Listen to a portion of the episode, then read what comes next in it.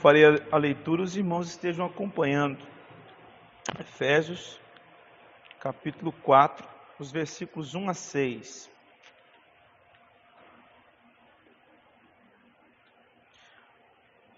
Antes nós vamos orar. Vamos rogar ao Senhor que tenha misericórdia e fale profundamente aos nossos corações Ó Deus eterno todo-poderoso, nós queremos neste instante rogar ao Senhor que por misericórdia e graça o Senhor fale profundamente aos nossos corações. Pai eterno, nós estamos diante da tua palavra que vai ser lida e exposta. E aqui estamos, ó Pai, carentes de ouvir da tua voz por meio da exposição dela. Nós somos completamente dependentes do Senhor nós somos o teu povo eleito, como nós cantamos, o povo livre, o povo que tem a oportunidade de se achegar ao Senhor pela mediação de Cristo Jesus. E diante de tudo que o Senhor tem nos ensinado na tua palavra, nós queremos continuar aprendendo ainda mais a respeito de quem nós somos e quais são as atitudes que o Senhor requer de nós neste mundo mal. Por isso, ó Pai, trabalhe em cada coração que cada um aqui nesta noite seja edificado pelo poder do Espírito Santo do Senhor por intermédio da exposição da palavra. Que o Senhor me use como instrumento nas tuas mãos para expor o texto com fidelidade. E que tudo, ó Pai, seja para a glória e louvor do teu nome e para a edificação do teu povo. Em nome de Cristo Jesus, meu Pai. Amém. Efésios capítulo 4, versículos 1 a 6. Eu farei a leitura, os irmãos estejam acompanhando. Rogo-vos, pois, eu, o prisioneiro no Senhor, que andeis de modo digno da vocação a que fostes chamados, com toda humildade e mansidão, com longanimidade, suportando-vos uns aos outros em amor, esforçando-vos diligentemente por preservar a unidade do espírito no vínculo da paz. Há somente um corpo e um espírito, como também fostes chamados numa só esperança da vossa vocação. Há um só Senhor, uma só fé, um só batismo, um só Deus e Pai de todos, o qual é sobre todos, age por meio de todos e está em todos. Irmãos, esse capítulo 4 e esses versículos 1 a 6 eles abrem a parte prática da carta. Tudo que o apóstolo Paulo expôs nos, nos capítulos 1, 2 e 3 diz respeito a todo o plano redentor que alcançou a igreja. Paulo tratou lá no primeiro capítulo que nós fomos adotados, nós não éramos filhos, agora nós somos filhos. Ele disse que nós somos eleitos antes da fundação do mundo. Ele disse que tudo isso acontece por causa da vontade soberana do Senhor. Ele disse que nós somos predestinados à eternidade com Cristo. Ele disse que nós somos selados pelo poder do Espírito Santo de Deus. Ele disse que este selo nos garante o resgate final. Ele disse também que nós temos bênçãos insondáveis em Cristo Jesus, bênçãos espirituais em Cristo Jesus. E aí ele vem discorrendo, vem falando a respeito de que Cristo Jesus é o cabeça da igreja, a igreja é a plenitude de Cristo. E aí ele entra no capítulo 2, ele disse que nós estávamos mortos em nossos delitos e pecados, mas ele nos ressurgiu nós éramos filhos da ira, nós éramos discípulos do diabo, nós andávamos segundo o curso deste mundo, nós éramos é, pessoas que viviam segundo a sua carne, a sua natureza pecaminosa, mas houve uma redenção, pela graça nós somos salvos. Deus então operou um milagre em nossas vidas, e nós fomos feitos criaturas dele para boas obras.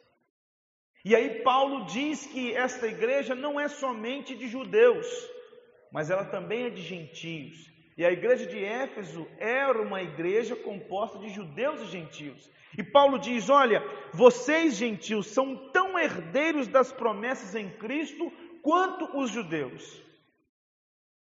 Não há vantagem. Vocês são membros do mesmo corpo, da mesma igreja, da mesma família. E mais, gentios, vocês andavam sem Deus no mundo. Vocês não tinham Cristo Jesus. Vocês estavam distantes da comunidade de Israel. Vocês viviam sem Deus. Mas vocês foram enxertados. E aí é uma palavra para mim e para você, que somos gentios. Nós não somos judeus. Nós somos alcançados pela graça e a misericórdia de Deus. E aí Paulo entra no capítulo 3 explicando esta maravilha da universalidade da igreja que mostra a multiforme graça de Deus, o poder gracioso de Deus, a misericórdia de Deus alcançando homens e mulheres em toda parte do mundo. E Paulo termina com aquela oração magnífica que nós vimos no domingo passado, chamando o povo: olha, diante de tudo que eu disse para vocês, eu desejo que vocês sejam maduros espiritualmente. Eu preciso que tudo que eu disse a vocês até agora precisa se tornar vivo no coração de vocês. E assim vocês sejam cada vez mais habitados por Cristo Jesus, cada vez mais fortalecidos pelo Espírito Santo de Deus, cada vez mais plenos de Deus. Mas Deus pode fazer muito mais do que eu pedi. Deus pode fazer muito mais do que eu pensei. E a Ele seja a glória eternamente. Amém. Esse é o conteúdo da primeira parte. Extremamente teológico, doutrinário. E agora, quando chega no capítulo 4, Paulo vai dizer para mim e para você o que que essas doutrinas têm a ver com a minha vida no dia a dia. O que que tudo que Paulo disse até o capítulo 3 tem a ver com as minhas idas ao supermercado, à farmácia, à padaria, o meu relacionamento com os meus familiares, o meu relacionamento no trabalho, a criação dos meus filhos e assim por diante. Tudo é isso que Paulo vai tratar do capítulo 4 para frente. Porque ele vai dizer o seguinte: olha, vocês tinham uma maneira de viver. Vocês tinham uma maneira de viver. Vocês eram discípulos do diabo, vocês eram filhos da ira, vocês eram, ah, ah, vocês andavam segundo o curso deste mundo, vocês andavam segundo os pensamentos imorais do seu, da sua mente e a disposição corrupta do coração. Mas agora vocês mudaram de vida. Houve uma redenção. Aquele mas do capítulo do versículo 4 faz toda a diferença. Porque vocês tinham uma maneira de viver, agora vocês têm uma outra maneira de viver. Cheguem mais perto, que eu vou explicar para vocês como é que cristão vive. Como é que vocês que foram redimidos agora vão viver? Vocês agora não vão, nós, vocês não são mais filhos da ira, são, são filhos de Deus. Então vocês não vivem mais conforme filhos da ira. Vocês antes eram discípulos do diabo, agora vocês são discípulos de Cristo. Os ensinos são diferentes, a maneira de viver é diferente, a maneira de pensar é diferente. Vocês não andam conforme o curso deste mundo, mas conforme a palavra de Deus. Então, tudo na vida de vocês vai mudar da água para o vinho, ou tem que mudar da água para o vinho. A maneira como vocês enxergam a vida, a maneira como vocês se relacionam com as pessoas, a maneira como vocês enxergam família, casamento, criação de filhos, vida sexual e assim por diante, tudo isso tem a ver com o conhecimento que vocês têm de Deus e da Sua palavra. Então, Paulo vai mostrar para nós prática do que é conversão. O que, que acontece quando alguém é convertido? A sua mente é convertida. E aí nós não somos mais, nós não podemos, melhor dizer, sermos influenciados por aquilo que o mundo nos apresenta, mas sermos influenciados por aquilo que a Escritura diz. Então tudo vai mudar. E aí então, Paulo começa nos versículos é, o capítulo 4, dos versículos 1 até o versículo 16, tratando desse relacionamento da igreja. Agora, do versículo 1 a 6, ele vai falar muito sobre unidade. Depois dos versículos 7 a 16, ele vai tratar sobre dons espirituais, que é a maneira de nós sermos edificados cada vez mais pela palavra de Deus. Então, aqui, ele está mais pensando no ajuntamento, no povo, nesse povo que foi libertado por Cristo Jesus. E então, nós podemos resumir esses versículos 1 a 6 como sendo o fato de que nós somos convocados a viver de conformidade com a vontade de Deus, preservando a unidade do Espírito. Ou seja, se a igreja ela não estiver unida, então a obra de Deus de unificar todas as coisas, que ele disse lá no capítulo 1, versículo 10, unificar todas as coisas em Cristo, vai estar incompleta. E o plano dele de unir toda a criação em Cristo também estará prejudicado. Então ele mostra aqui esta unidade que nós possuímos, a igreja ela é una, porque ele, ele, a sua última parte doutrinária tem a ver com uma igreja que é composta de dois grupos. E que esses grupos não podem ser assim: os judeus sentam na ala direita e os gentios entram na ala esquerda sentam na ala esquerda. E aí, na hora que termina o culto, os judeus saem primeiro e vão embora para sua casa, e depois de dez minutos, os gentios podem sair. Por mais que estejam no mesmo lugar, mas separados. Não é isso que Paulo está dizendo. Eu quero que vocês estejam assim, ó. Porque é assim que vocês estão espiritualmente. Não é cada um por si. É cada um pelo todo. A gente faz parte de um bloco. A gente faz parte de um bloco. Isso é muito importante, o que o apóstolo Paulo está tratando aqui. Então vamos ver aqui, primeiro, as ações para essa unidade da igreja que Paulo apresenta dos versículos 1 a 3. Olha bem o que, que Paulo começa aqui, ó. Rogo-vos, pois. Rogo é exorto. Eu exorto a vocês. Eu chamo a atenção de vocês.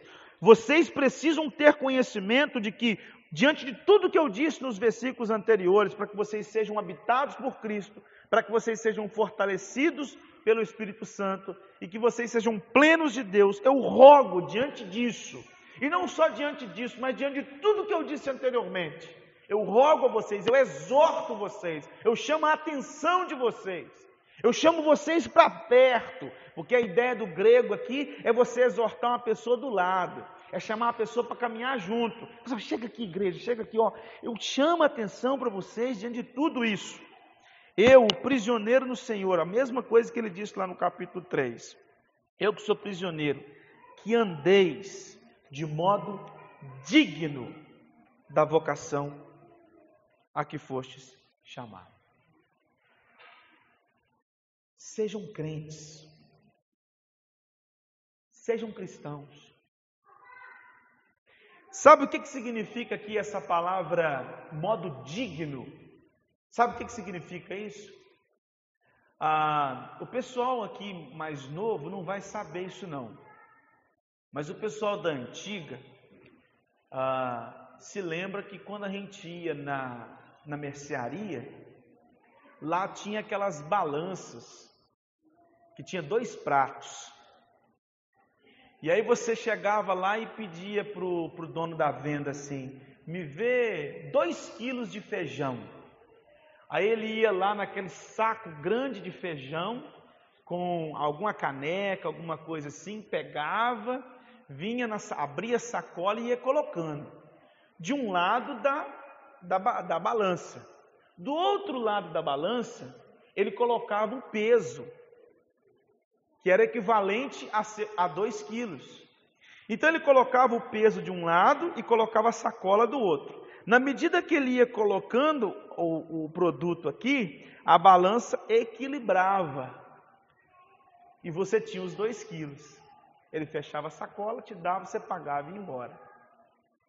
E é muito interessante que no meio da balança tinha um nome que era o fiel, né? No meio da balança. O que, que era fiel? Ou seja, quando fosse tivesse os pratos na mesma direção, havia fidelidade. Ou seja, o que está dizendo aqui que é 2 quilos, este peso daqui também tem 2 quilos. Aqui é 2 quilos e aqui é 2 quilos, por isso existe equilíbrio. O termo grego que Paulo está usando aqui de modo digno é um termo grego que se remete a isso. Ande de modo fiel, à altura, à risca do chamado que você tem. Você é eleito, adotado, predestinado, salvo, redimido, regenerado, habitado pelo Espírito. Tudo isso é o peso do lado de cá. Então, viva de acordo com esse peso, sendo fiel ao chamado que você tem. Viva de acordo com o que Deus chamou você para ser. Por isso que eu disse lá no capítulo, quando nós pregamos o capítulo 1, o versículo 4, eu disse que eleição é muito mais do que uma ligação com salvação. Eleição tem a ver também com vida. Olha o que, que Paulo disse lá no capítulo, no, no capítulo 1, versículo 4. Assim como nos escolheu nele, ou seja, nos escolheu em Cristo, antes da fundação do mundo, com qual objetivo? Para sermos santos e irrepreensíveis. Ele nos elegeu para sermos santos, separados, irrepreensíveis, completamente devotados à sua lei. E aí, o que que Paulo fala agora no capítulo 4, versículo 1? Ficou até engraçado, né? Capítulo 1, versículo 4, agora capítulo 4, versículo 1. O que que Paulo diz? Rogo-vos, pois, que vocês andem à altura desse chamado de ser santos e irrepreensíveis. Vivam como crentes. E aí Paulo continua expondo para nós aqui as primeiras implicações. O que, que, o que, como seria, Paulo, viver de modo digno da vocação? Tá, eu sou santo, é, eu sou redimido, eu sou eleito, eu sou predestinado, mas me, me, me explica aí como é que é isso na prática. Aí Paulo então começa no versículo 2. Como? Humildade, mansidão, longanimidade, suportando-vos uns aos outros em amor e esforçando para preservar a unidade. Ele começa a mostrar para nós algumas coisas. Primeira coisa, humildade. Vamos pensar aqui rapidinho cada uma dessas partes. Quando a gente pensa na palavra humildade, o termo popular que é usado para ela é completamente diferente do termo bíblico. O que é uma pessoa humilde, popularmente falando? É uma pessoa sem grandes recursos financeiros. É uma pessoa que às vezes não tem muito conhecimento é, intelectual, não, não, tem, não, tem, não tem formação. Então a gente fala assim: ah, Fulano é tão humilde. Ou é aquela pessoa assim que é passada a perna com muita facilidade.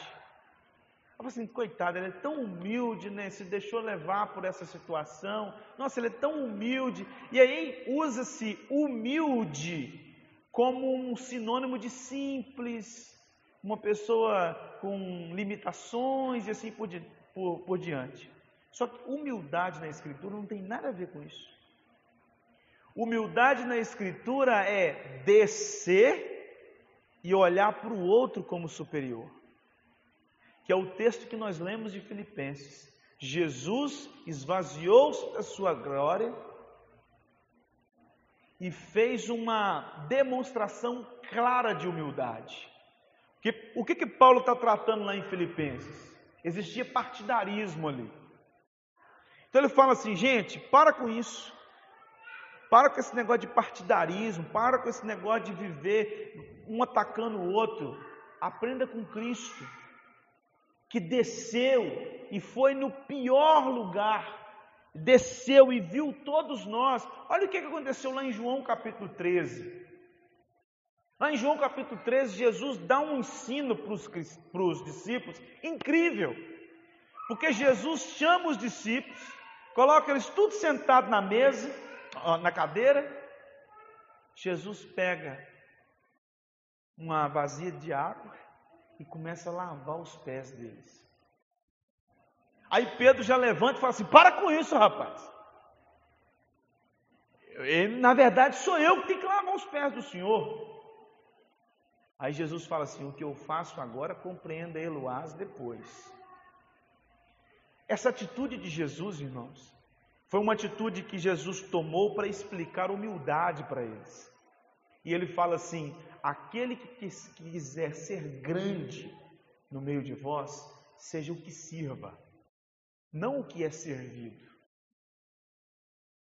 Aquele que quiser ser grande no meio de vós, não é o chefe, é o servente. É isso que Jesus está explicando naquele texto de João capítulo 13. Desce e reconheça o outro como superior.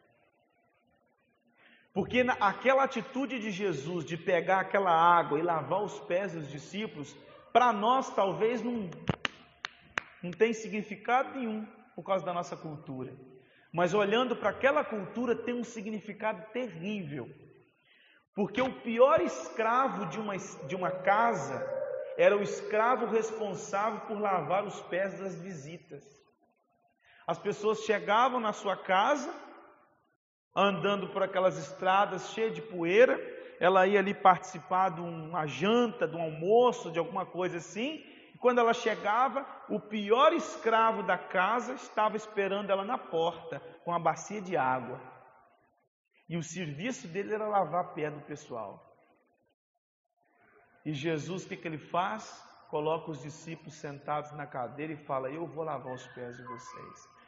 A atitude de Pedro é basicamente essa assim: Eu não acredito que o Senhor vai fazer papel desse escravo. Eu não acredito. E é isso que Jesus está ensinando. Então, humildade é abaixar é reconhecer o outro como superior. Então, o que, que Paulo está dizendo aqui? Andem de modo digno. Como? Se vocês vão andar, se vocês vão preservar a unidade, esse relacionamento que há entre vocês, vocês são uma comunidade, vocês são igreja, vocês são um povo de Deus, vocês são o povo livre de Deus. E como que vocês convivem uns com os outros? Como é que vai ser essa vivência diária de vocês como comunidade da fé? um enxergando o outro como superior. Ninguém é chefe de ninguém. Todo mundo é servo do outro. Todo mundo é servo do outro. É isso que Paulo começa a mostrar. É algo que nos chama muita atenção. Aí vai para o seguinte: mansidão. Aí, o que é mansidão? É tolerar. É aguentar calado. Por que, que Paulo está falando de mansidão? Porque, gente, Paulo, claro, como Cristo Jesus, sabe que onde tem gente, tem problema. Você vai ter que engolir muito sapo, você vai ter que ouvir muita coisa e você precisa ser manso. Porque senão você vai ser sempre daquele de que eu não levo desaforo para casa. E aí nós aprendemos com quem mansidão? Ah, com Moisés? Não. Nós aprendemos mansidão com Jesus. Aprendei de mim, que sou manso e humilde de coração. Aprendei de mim, que sou manso e humilde de coração. Ou seja, se nós somos discípulos de Cristo, nós somos chamados a servir o outro com mansidão. Olhar o outro como meu chefe. Olhar o outro como meu patrão, digamos assim. Eu sou seu patrão, Pedro. Não, eu sou seu servo, Pedro. Enxergar isso dói, você sabe por que, que dói? Porque a gente não nasceu para ser servo, a gente nasceu para ser patrão. A nossa natureza pecaminosa nos chama a ser servido e não a servir ninguém. E o que Jesus ensina para nós na Sua palavra, e o que Paulo está dizendo aqui, é sirva. Sirva. Reconheça o outro como superior. E reconheça o outro superior com mansidão, com calma. Você vai ouvir muita coisa na caminhada. Gente vai te machucar na congregação. Judeu, vai chegar uma hora que gentil vai falar um negócio que vai tirar, tirar do sério. Gentil, vai ter hora que um judeu vai fazer um negócio que vai te tirar do sério. Judeu, tem hora que você não vai tolerar a burrice do gentil. Gentil, tem hora que você não vai aguentar a arrogância do judeu. Sejam mansos, porque a convivência não é fácil. A convivência não é fácil. E aí Paulo segue com longanimidade, longo ânimo, paciência, a amiga da mansidão. Rapaz, Paulo só vai destruindo a gente aqui. Na hora que você está lá assim, eu sou eleito, eu sou predestinado, eu sou filho de Deus, só vai só subindo. Aí Paulo joga lá embaixo, seja servo, rapaz, seja manso, esse negócio de não leva desaforo para casa não tem no linguajar de crente. Aguenta calado, fecha o bico, respira, conta até 20, até 50, até 100, até mil que seja. Não rebate. Longo ânimo, longo ânimo, paciência, extrema paciência paciência com o outro, paciência com as suas limitações, paciência com a situação que nós estamos vivendo. Isso é difícil demais, gente. Isso é bonito na pregação, mas na prática isso é difícil demais. Você sabe por que isso é difícil? Porque eu e você somos egoístas. Por isso que é difícil. Às vezes a gente fala assim: ah, Arthur, isso aí é muito bonito para pregar.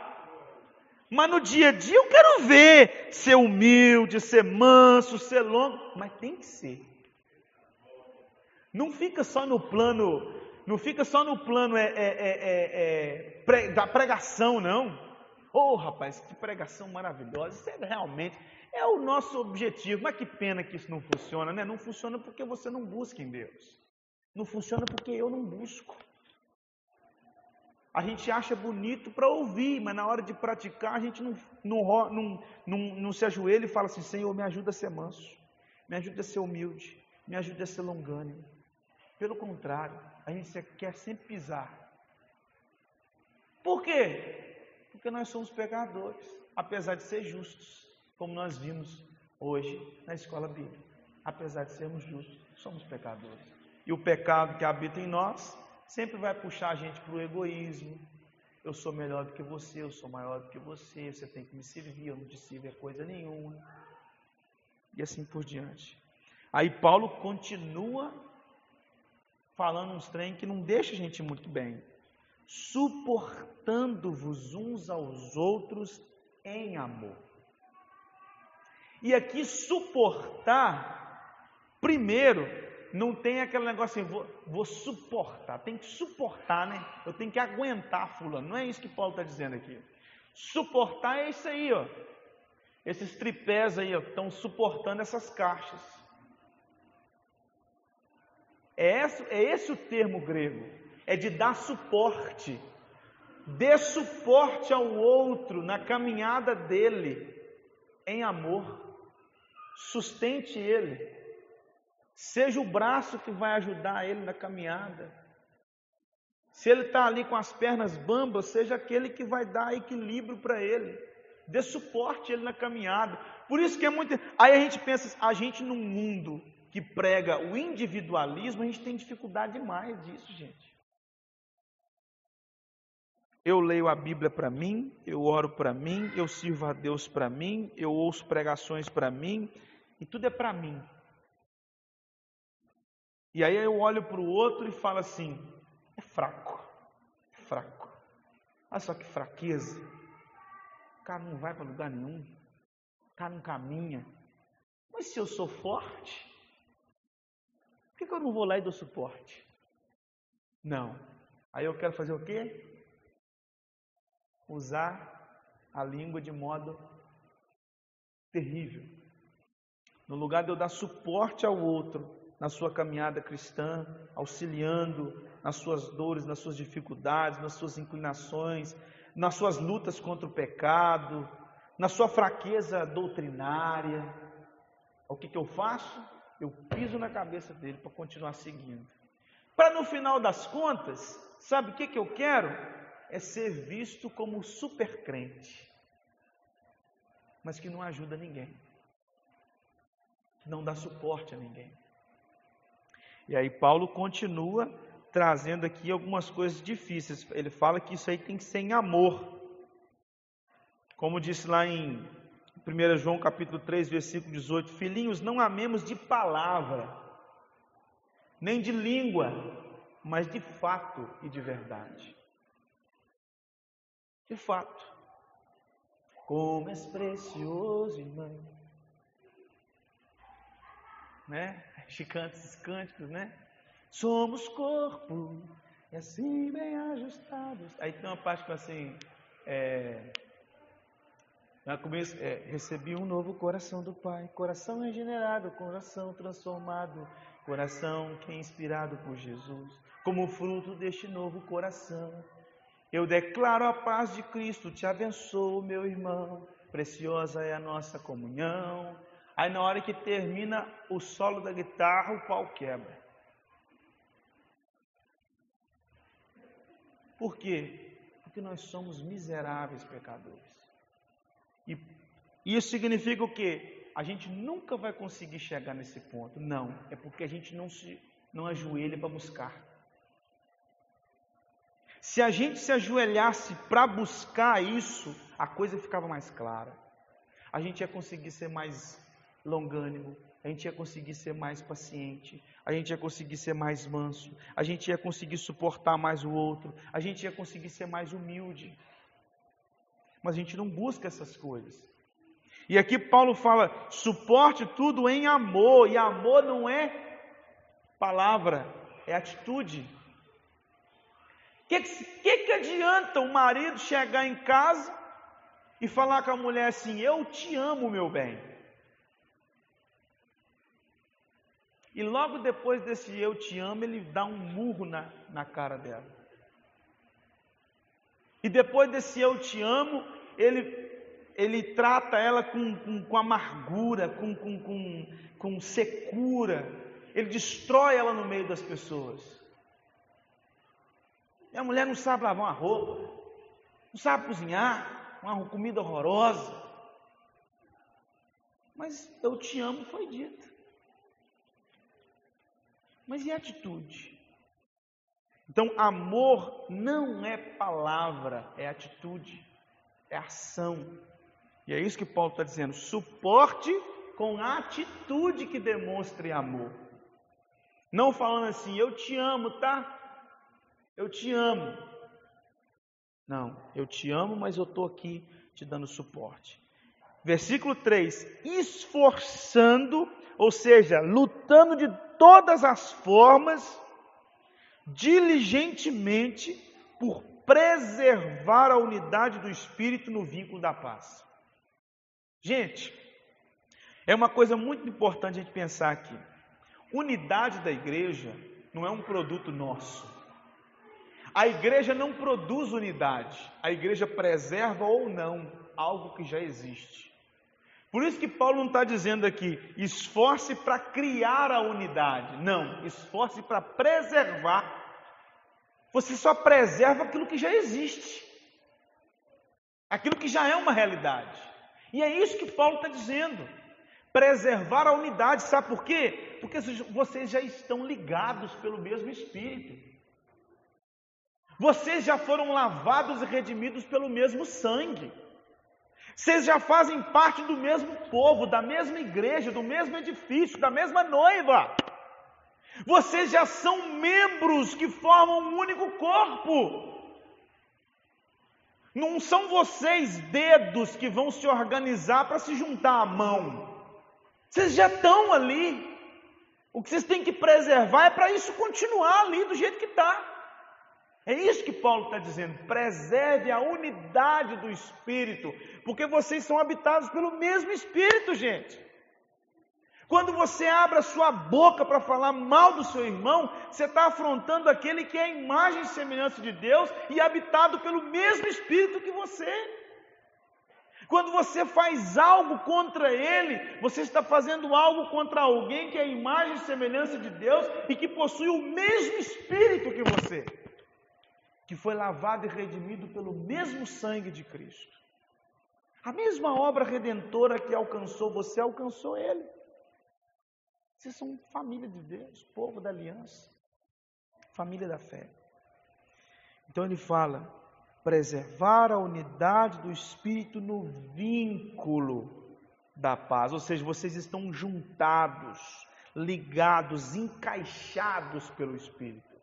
Vocês estão ali, ó, igual carne e unha. Estão ali agarrados uns no outro. Essa que é a identidade aqui. Porque a igreja não é um grupo de gente separada. A igreja é um organismo vivo.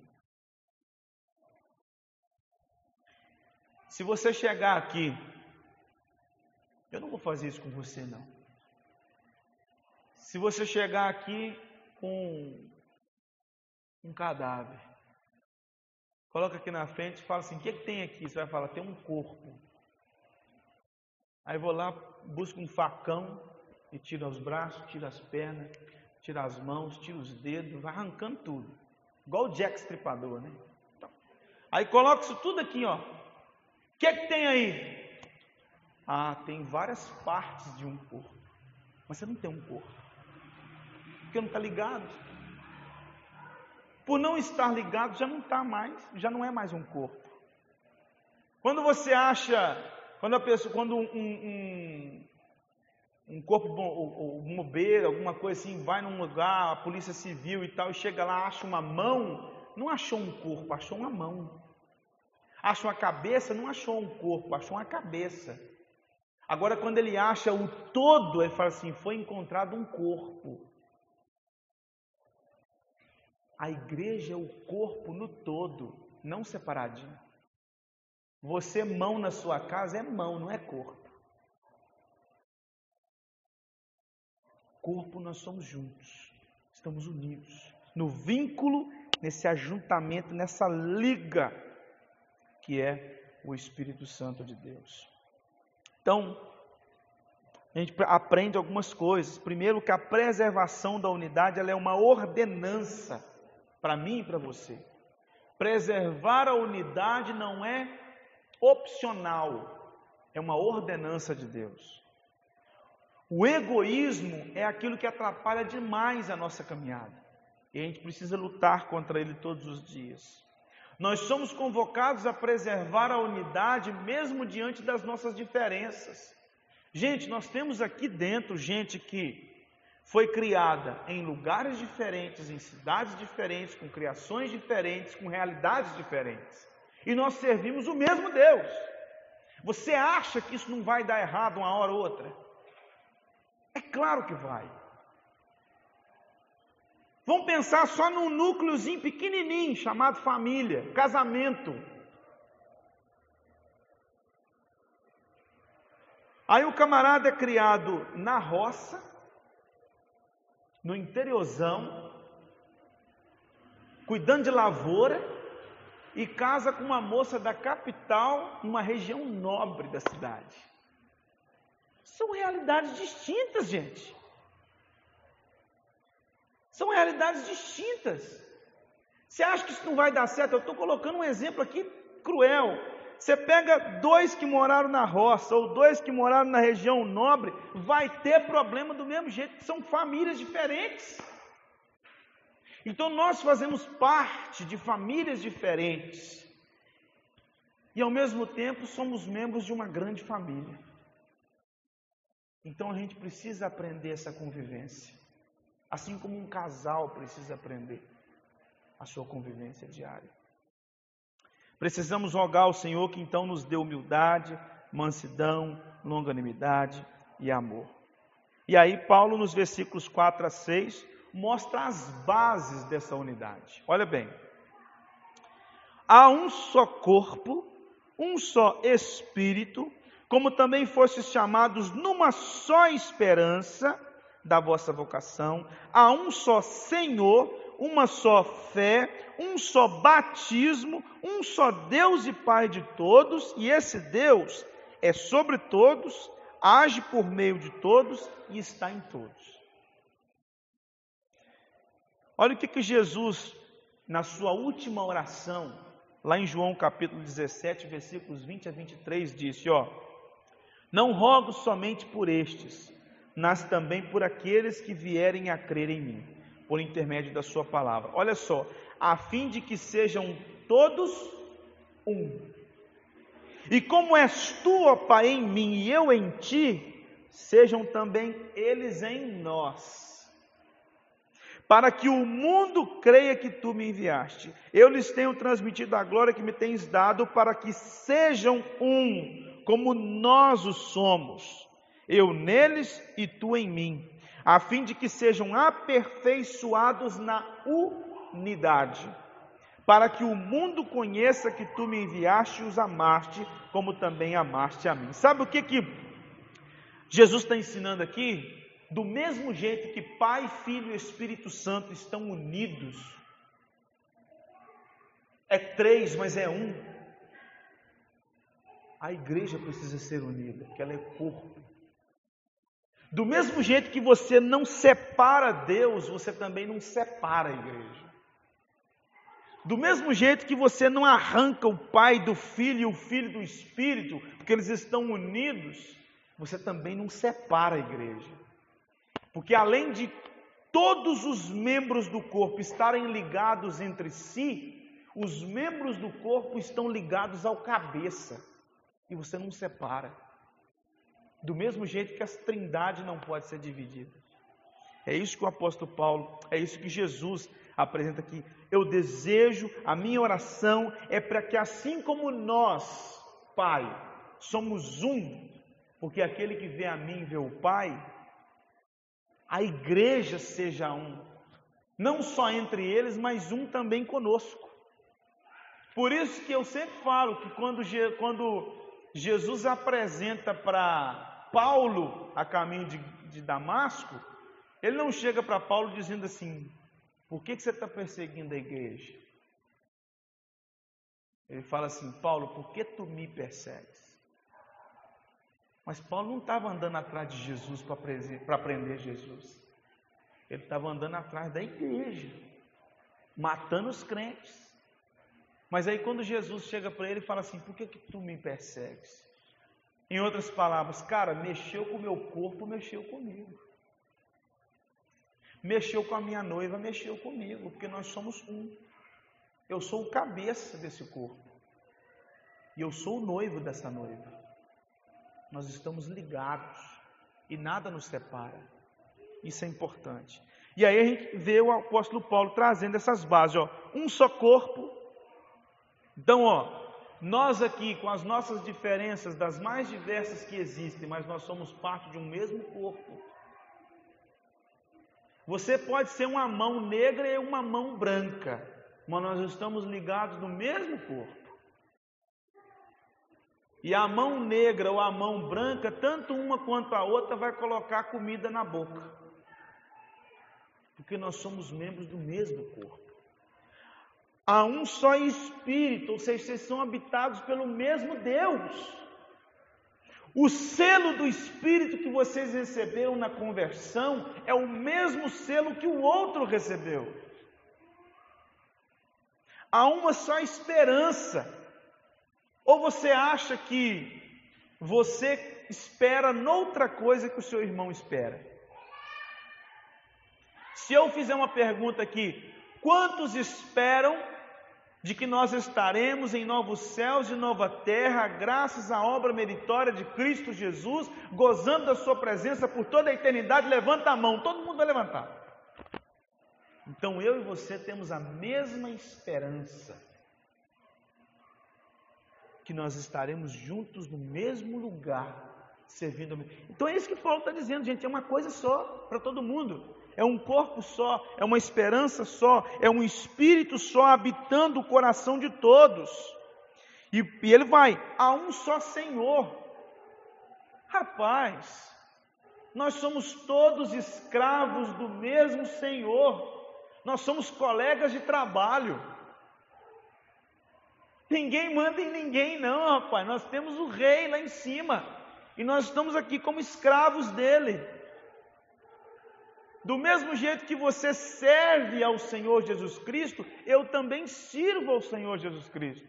Do mesmo jeito que você, judeu, serve ao Senhor Jesus Cristo, você, gentil, serve ao Senhor Jesus Cristo. Então vocês possuem o mesmo Senhor, vocês prestam contas ao mesmo Senhor, vocês exercem atividades para a glória e o louvor do mesmo Senhor. Que é uma coisa só, é um povo só, é um corpo só. E ele continua: existe uma fé só. Ou que Cristo que você deposita a sua fé?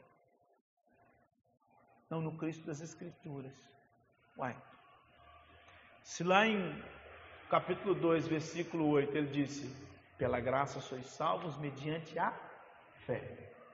E ela não vem de vós, é dom de Deus. Então significa que Deus me deu uma fé diferente da fé do André. Aí Deus deu uma fé para o André que é diferente da fé da Sheila. Aí Deus deu uma fé para Claudete que não tem nada a ver com a nossa. Não, é a mesma fé. É a mesma fé. Então nós temos a mesma fé, nós depositamos a nossa esperança, a nossa fé toda no mesmo Cristo, no mesmo Senhor, no mesmo Messias. E Paulo continua existe um batismo só, gente. E aqui esse batismo a gente pode pensar os dois tipos: o batismo com o Espírito, que é a selagem do Espírito, ou seja, que é o batismo quando nós nos convertemos, é a regeneração, existe uma regeneração só, e o batismo que é o ritual, que é o rito, que é a entrada na família com água. A mesma água que foi derramada na sua cabeça foi derramada na cabeça do fulano. Ah, mas eu fui batizado nas águas. Mas não tem problema, você foi batizado do mesmo jeito. A diferença foi a quantidade de água que usaram para você. Para o meu batismo usaram um litro, para você usar dez mas nós fomos batizados. Nós O mesmo rito que nos ligou à família da fé, ou melhor dizendo, o rito que apresentou publicamente que nós fomos convertidos, é o mesmo. Ou você acha, judeu, que você. Não, eu fui circuncidado. E o gentil, não, eu fui batizado. Então vocês foram receber o mesmo selo o mesmo batizou, você acha que circuncisão era o quê? Vocês receberam o mesmo selo, vocês entraram do mesmo jeito.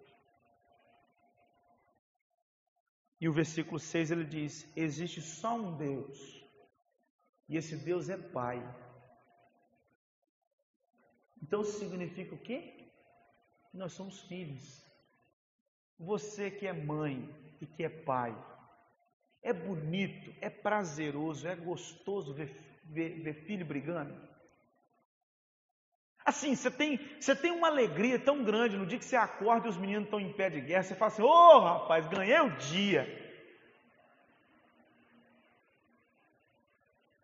Você até pega uma câmera para filmar, não, isso precisa ficar registrado, porque eu tenho prazer nisso.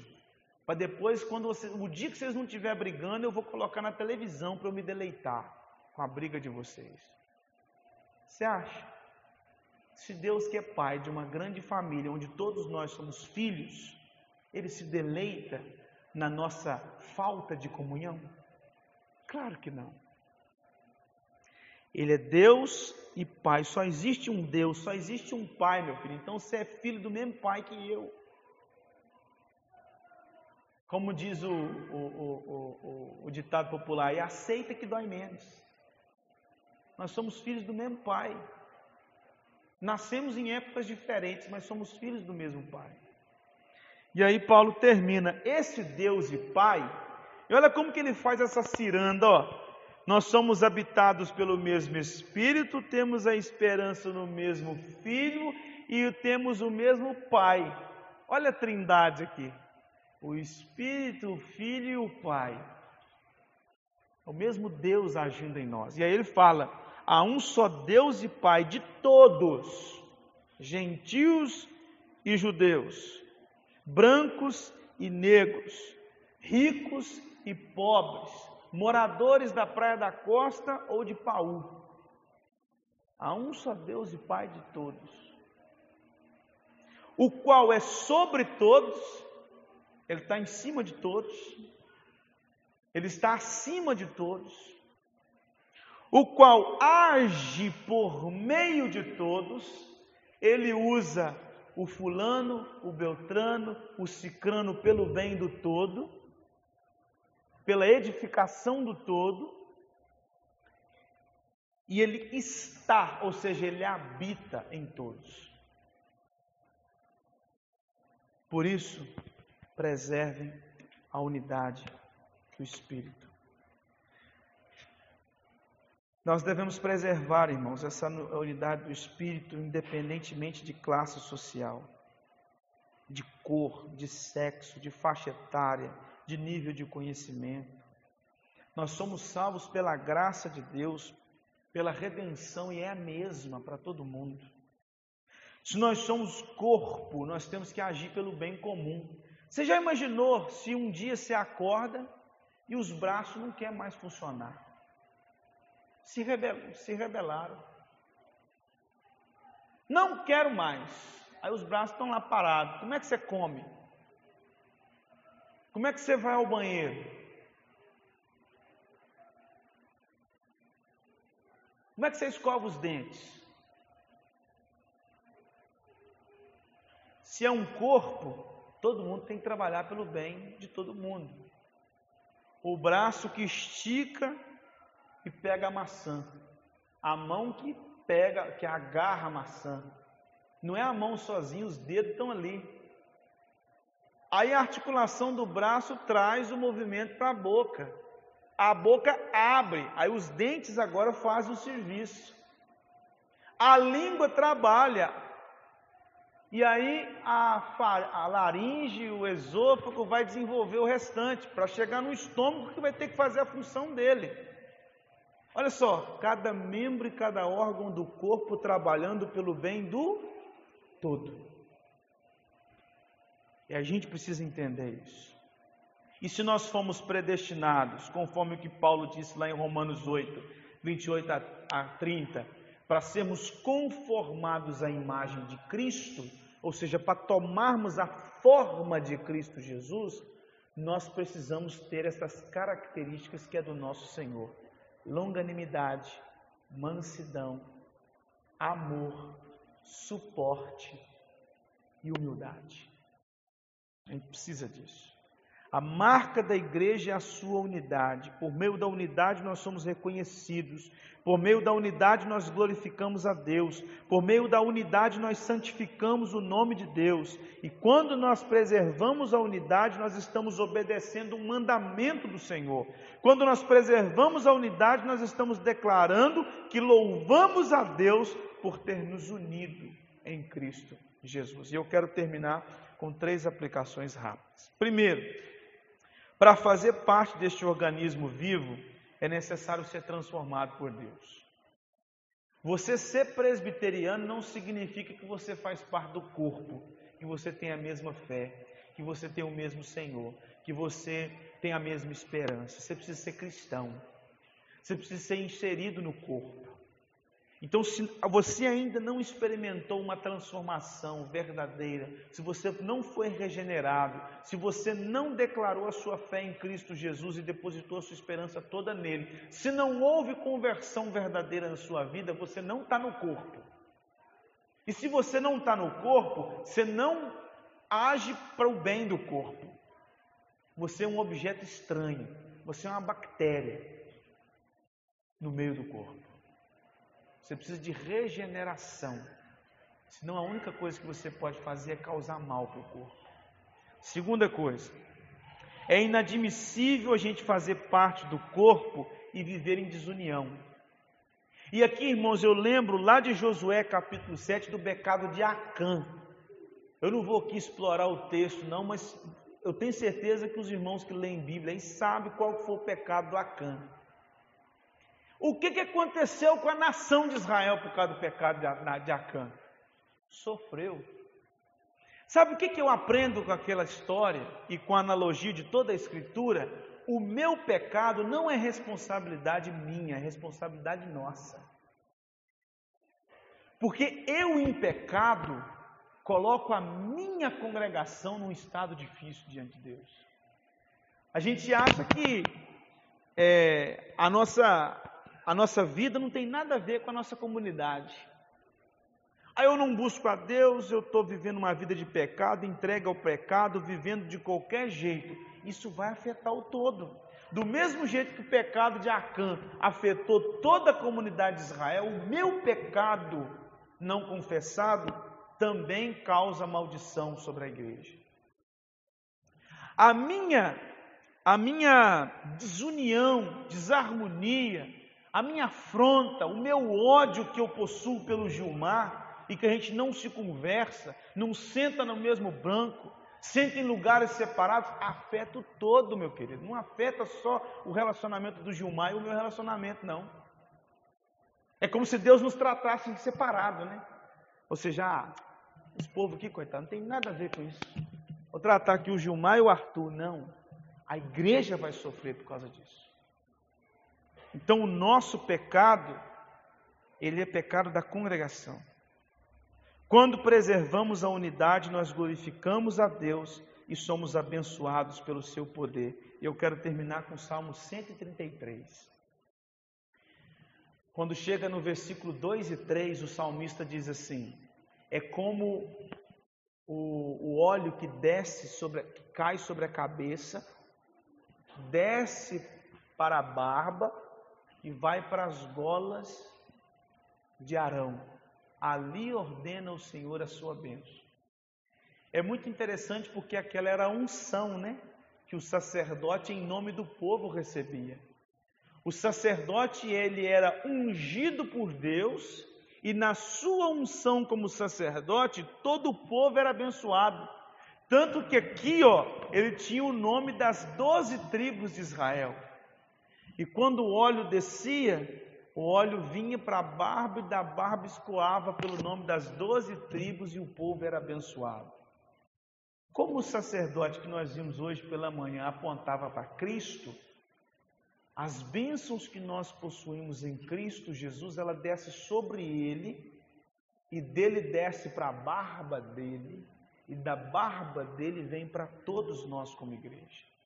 Então, quando nós vivemos ou preservamos a unidade, nós estamos preservando esta unção que vem de Deus.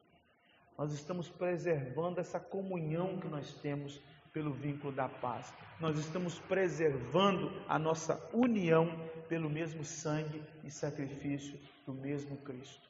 Então pense nisso, a importância de nós caminharmos juntos para a glória de Deus. Nós vamos agora orar, agradecendo ao Senhor por esse tempo. Depois nós vamos cantar um hino quanto a esta beleza da nossa comunhão. Ó Deus eterno, tenha misericórdia, Pai. Tenha misericórdia. Começamos pedindo misericórdia ao Senhor, Pai, porque humildade, mansidão, longanimidade, suportar o outro em amor não é uma tarefa fácil. Não é fácil, Pai, porque nós somos pecadores. Não é fácil porque a soberba toma conta de nós, o egoísmo. Então, Pai, por favor, trate isso no nosso coração. Arranque esse egoísmo, essa soberba, esse orgulho. Arranca tudo isso, ó Pai, do nosso coração. Para que nós, ó Pai, sejamos enchidos e preenchidos pelo Espírito Santo do Senhor, a fim de que, a exemplo de Cristo, sejamos humildes, longânimos, amorosos, mansos e suportemos os nossos irmãos. Ó Deus eterno, tenha misericórdia, nos faça enxergar a beleza da igreja e a importância da nossa tarefa de preservar a unidade da igreja.